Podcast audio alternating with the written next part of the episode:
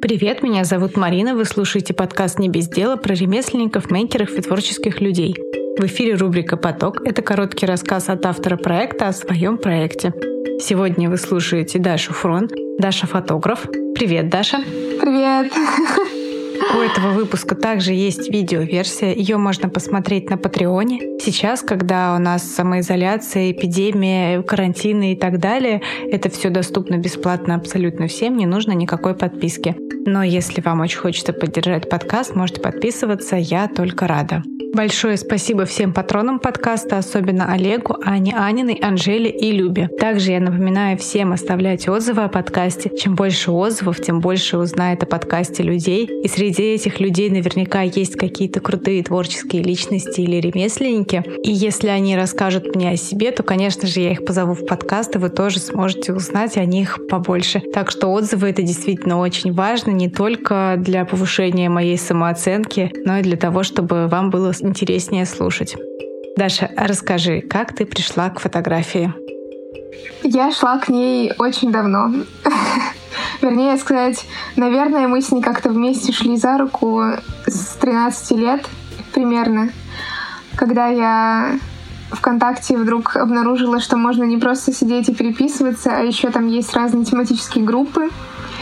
И одной из таких групп, которую я, в которую я вступила, была группа про классическую репортажную фотографию, в которой были такие альбомы, как Андрей Картье-Брессон, Эдуард Буба, Роберт Капа, например. Ну, в общем, все такие эти чуваки, которые основали Магнум, например.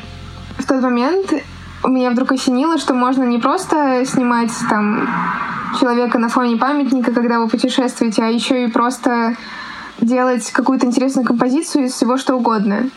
На самом деле мне импонирует рисование, и я бы, наверное, стала художницей, если бы я была более терпеливая и ну да, скорее всего, дело только в терпении, в общем. А тут оказалось, что можно, оказывается, целую картину нарисовать, просто нажав на кнопочку, и мне это, короче, очень понравилось. С того момента я стала очень просить фотоаппарат, чтобы мне купили. Когда он у меня появился, я уже в основном всегда ходила с ним и просто снимала все, что мне нравится, абсолютно не ставя себе никаких ограничений. Разве что мне действительно долгое время непонятны были портреты, и вообще не нравилось это как жанр, и мне казалось, что я никогда не буду снимать людей. Кажется, году в 2016 я обзавелась еще пленочной камерой, мне нужно было устроиться на работу на какую-то, потому что я стала самостоятельным человеком. И я подумала, почему бы не попробовать снимать но пленка оказалась очень дорогой. Я подумала, что начну с цифры, а потом уже когда-нибудь буду снимать и на пленку. Но очень долгое время мне не получалось стать полноценным фрилансером, потому что у меня не было своего видения. И мне кажется, даже, может быть, проблема была в том, что изначально я действительно думала о заработке, а не о том, чтобы делать действительно классные фотографии. Это была моя ошибка. А когда я действительно целенаправленно начала думать, а как бы вот сделать так, чтобы действительно портреты были такими, чтобы мне собой нравилось, и чтобы мне это было интересно делать.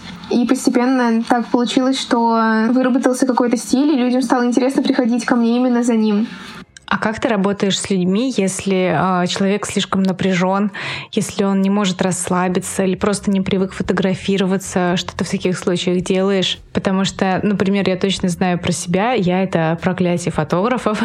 Чтобы меня раскрепостить и раскрыть, нужно потратить очень много времени и усилий, и то не факт, что все закончится хорошо. Прежде всего, начинаю просто разговаривать о чем-нибудь, спрашивать, чем человек занимается, что ему интересно. Вообще, на самом деле, это действительно очень сложный момент. Я еще до конца не нащупала, что было бы универсальным рецептом для всех. Поэтому да, я либо начинаю разговаривать, либо стараюсь действительно увлечь вот этим вот интересным каким-то подходом, да, то есть предложить что-то странное, даже если я чувствую, что человек может быть не очень там готов, но просто предложить ему и попробовать, вдруг ему действительно это понравится. Вообще, оно всегда происходит настолько плавно, что я даже не замечаю, что вот в какой момент так получилось, что я что-то сказала или сделала, что человек такой раз и все. Но один раз у меня была просто какая-то магическая съемка, что девушка пришла очень... Вот у нее прям вот было какое-то... Чувствовалось, что в плечах что-то зажато. И вообще во всем образе И мы с ней начали, и просто старались задействовать все пространство зала. Это был не самая моя любимая студия, на самом деле, но я и для себя тоже подумала, надо сделать это, да, надо как-то вот найти к ней подход. Мы просто вообще пробовали везде постоять, везде посидеть, и как-то в какой-то момент, ну вот как ближе к концу съемки, я вдруг почувствовала, что она вообще она расслабилась, она начала сама садиться, как ей хочется, она там начала как-то волосы. И, и интересно то, что у меня есть два кадра с этой съемки, первый, который самый, самый первый, который мы сделали, он, э, она сидит вроде в открытой позе. Ну вот что я, например, говорю, что открытая и закрытая поза — это фигня полная, мне кажется. В общем, она сидит в открытой позе, но явно видно, что ей супер некомфортно, что она вся такая какая-то э, скрюченная. И последний кадр, когда она уже сама начала вообще двигаться как хочется, она сидит, э, наклонившись коленком и даже закрывает почти что лицо рукой, но в этой позе чувствуется такая расслабленность и такой вообще комфорт от того, что с ней происходит, что это прям удивительно. Вот. Может быть, это только на мой взгляд, но я показывала паре своих знакомых, которые тоже занимаются фотографией там, и они говорили, да, действительно есть такой, ну просто действительно очень интересный момент. Мне кажется, в таких случаях, когда получается раскрыть человека, просто должны мурашки идти по коже. Потому что я провожу, например, аналогию с подкастом. А, да, например, когда мы впервые встретились с человеком, начинаем разговаривать, и я вижу, что, может быть, я его до включения записи смогла как-то, да, разговорить, но мы приветливо болтали, но потом я включаю запись, все, человек закрывается, начинает э, сухо отвечать, и я вот пытаюсь нащупать, ну как же, как же, что мне сделать, э, чтобы он почувствовал себя комфортнее, чтобы начал рассказывать, может быть, не что-то более личное, но хотя бы менее сухо и более раскрытые ответы, чтобы были. И под конец уже понимаешь, что да, вот получилось, вот человек уже шутит, уже рассказывает что-то настолько личное, что уже даже не под запись, что мне потом нужно будет вырезать, потому что это не для всех уже оказывается. Вот. Ну и, конечно, я не всегда это чувствую именно в момент записи, и зачастую я уже потом монтирую и понимаю, как все изменилось, и сразу так становится приятно за себя, вот такая немножко гордость даже, хочется по головке погладить, да-да, типа ты молодец, хорошо да, поработала. это действительно приятно. Вот, но тем не менее, это просто неосознанно очень часто происходит, то есть я не всегда понимаю, что мне нужно сказать, как сказать, как отвлечь там чаю налить. Вот, но просто все делаю, делаю. И в итоге, конечно, срабатывает. Ну, не всегда срабатывает, но очень часто работает. Расскажи, пожалуйста, про онлайн-съемку. Я знаю, что ты уже не раз это пробовала и что у тебя хорошо получается. А как вообще это все происходит? И мне не ясно, почему... Неужели достаточно качества фотографии, ну, точнее, качества скриншота при созвоне через FaceTime или через что вы там это делаете? Тем более, это же всего лишь фронтальная камера. Но неужели вот этого реально достаточно? Насчет фронтальной камеры могу сразу сказать, что можно перевернуть телефон и поставить режим э, съемки на заднюю камеру. Вот. Качество иногда бывает очень важным аспектом фотографии. Когда это печать, когда это какой-то очень ответственный проект. Сейчас онлайн-съемки, я не отношусь к ним серьезно и никого не призываю относиться к ним серьезно. То есть я не считаю, что это какой-то очень э, важный этап в жизни фотографа обязательно снимать кучу онлайн-съемок, пока карантин. Мне нравится в этом то, что действительно можно быть вообще в двух э, противоположных уголках Земли и при этом оказаться на одной волне и сделать что-то очень красивое. Онлайн-съемка это гораздо сложнее, чем э, офлайн-съемка. потому что я вообще люблю показывать на себе, как стоит встать, как повернуть голову там и что-то такое. А тут еще если человек меня вообще не видит, потому что он перевернул э, телефон задней камеры к себе, язык заплетается и начинаешь вообще очень смешно звучать. Но при этом, э, когда добиваешься желаемого эффекта, чувствуешь себя очень удовлетворенным. То есть это какой-то, наверное, просто этап обучения. На самом деле, по качеству очень часто мне эти фотографии напоминают какую-то такую просроченную пленку, например. Я знаю, что я не одна такая, потому что я видела еще ребят, которые тоже писали про этот эффект. Вот, и в этом что-то есть на самом деле. Вообще, я, вот ты еще спрашивала там про стиль фотографии, и я сейчас поняла, что я хотела бы добавить, что я призываю не относиться к съемкам серьезно, да, то есть знаешь, как люди иногда идут на съемку как на психологический сеанс, а, там считают, что они вот за этот два часа а, переосмыслят в себе все полностью и наконец-то полюбят свой большой нос, свои толстые ножки, я не знаю, там, я сейчас не говорю, что у кого-то там большой нос или толстые ноги, просто люди приходят и говорят, что у них большой нос там или толстые ноги, и я такая, ну, поскольку я воспринимаю всех абсолютно нейтрально. У меня вообще атрофировалось, по-моему, э, какое-то разделение, кто красивый, кто нет. Э, я просто принимаю человека таким, какой он есть. И мне все нравятся. Я всех вижу, вот какие-то даже если человек видит себе недостаток, а мне кажется, что это индивидуальность, и что это очень классно, что у него это есть. Люди, которые что-то в себе сильно не любят, они относятся к фотографии зачастую очень серьезно, потому что они ждут от нее очень многого, они ждут, что они э, переосмыслят себя, что они себя увидят заново и полюбят. И я считаю, что это практически невозможно, потому что все равно любовь к себе — это безумно долгая работа. Я сама прекрасно знаю это, потому что я никогда, э, не то что никогда, а очень долгое время себя тоже не любила. Вот. А, сейчас я отношусь к счастливчикам, которым все себя устраивает, но а, было, конечно, время, когда я вообще не могла на себя смотреть. Вот. И, конечно же, с одной съемкой это невозможно исправить.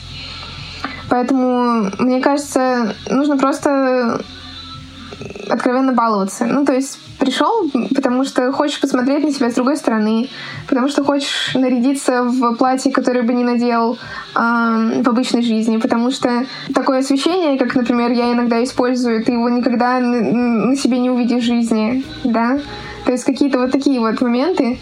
Мне хочется, чтобы это было просто дополнение э, к жизни. То есть вот ты, допустим, покупаешь какие-то интересные украшения, а еще можешь сделать себе интересные портреты. Просто для того, чтобы они вот какое-то время побыли, а через месяц ты, может быть, сделаешь и другого фотографа, и они будут другими совсем. И поэтому э, качеству тоже не стоит относиться серьезно. Тем более, что ты прекрасно знаешь, что это онлайн, вот, и опять же просто хочешь получить удовольствие от общения и от того, что ты посмотришь на себя с другой стороны. Вот. Поэтому да. Прикольно, то есть это все получается как челлендж, и вообще смысл даже не получить фотографию, а просто развлечься, подурачиться и хорошо провести время. Да, да, и да, и мне кажется, это действительно самое классное, потому что реально в жизни столько всяких проблем, что э, если мы что-то делаем по своему желанию, то это должно быть только, только вот приносить удовольствие, а не какие-то там страдания и терапевтические заключения. Конечно, если не ты идешь к психотерапевту, ради бога, это действительно это отдельная работа, а фотограф должен приносить удовольствие и съемка тоже. А расскажи, пожалуйста, о нескольких э, проектах, которые тебе нравятся или просто которые первые пришли в голову. Мне очень нравится кофейня «Своя комната», которая находится в Петербурге на Декабристов. А, сейчас они закрыты, как и все другие заведения, к сожалению. Но у них работает доставка, и девчонки доставляют по всему городу абсолютно бесплатно. То есть не только то, что там Адмиралтейский район. Вот, и у них безумно вкусно, поэтому я очень-очень призываю всех их поддержать не потому, что это просто какой-то акт э, добра, а потому что вы действительно получите удовольствие от их сырников и пирожков не пирожков, а пирожных. На самом деле у меня очень-очень много за этот год накопилось контактов, которых мне хотелось бы поддержать сейчас. Да, конечно. Я думаю, что я расскажу еще о одной девушке-ювелире, которую зовут э, Мурмуреска э, в Инстаграме. Во-первых, очень милое название. Вообще ее зовут Маша. Мы с ней познакомились, потому что обе сделали себе рекламу через... Не рекламу, а место в магазине э, журнала «Вдох». В общем, есть такой журнал «Вдох», и там есть раздел «Магазин», в который может попасть, в принципе, кто угодно. И когда я увидела ее украшения, мне очень-очень захотелось их поснимать, и мы с ней встретились и сделали съемку, а потом еще одну. У нее очень интересные, действительно, и креативные украшения, и я бы хотела, чтобы ее тоже сейчас кто-нибудь поддержал. Спасибо, что согласилась э, поучаствовать в подкасте. А ты прямо открыла для меня фотографию немного с иной стороны, потому что я вообще не люблю фотографироваться. У меня это не очень хорошо получается, как я уже говорила я решила, что эту проблему нужно... Не нужно ее решать, а нужно ее избегать. Ну и плюс ко всему для меня непонятно желание просто делать красивые фотографии для себя. Ну, то есть для меня в этом смысла вообще никакого нет. Хотя сейчас на самом деле он есть, мне посты в Инстаграм не с чем выкладывать, но не суть. Ты, короче, так интересно обо всем рассказала, что мне даже захотелось э, пофотографироваться все-таки. Потом я задумалась и такая думаю, да, зачем мне это? Ну, короче, снова все по новой. Не, находя, на самом деле, исходя из моей теории, как бы если тебе не хочется, то не нужно себя заставлять, потому что если это для тебя будет стрессом в любом случае, то расслабься. Фотографии действительно далеко не самая первая необходимость. Спасибо, Даша, еще раз за участие в подкасте, за твой рассказ.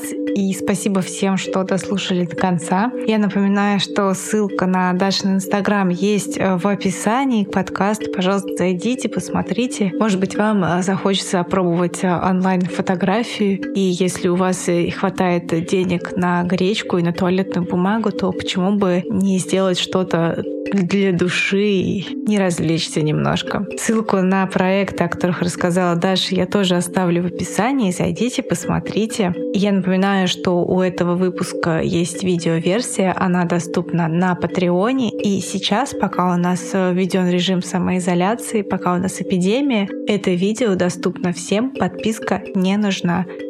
Ссылка тоже есть в описании. Заходите, смотрите, если захочется подписаться, я буду только рада. Всем спасибо. Пока.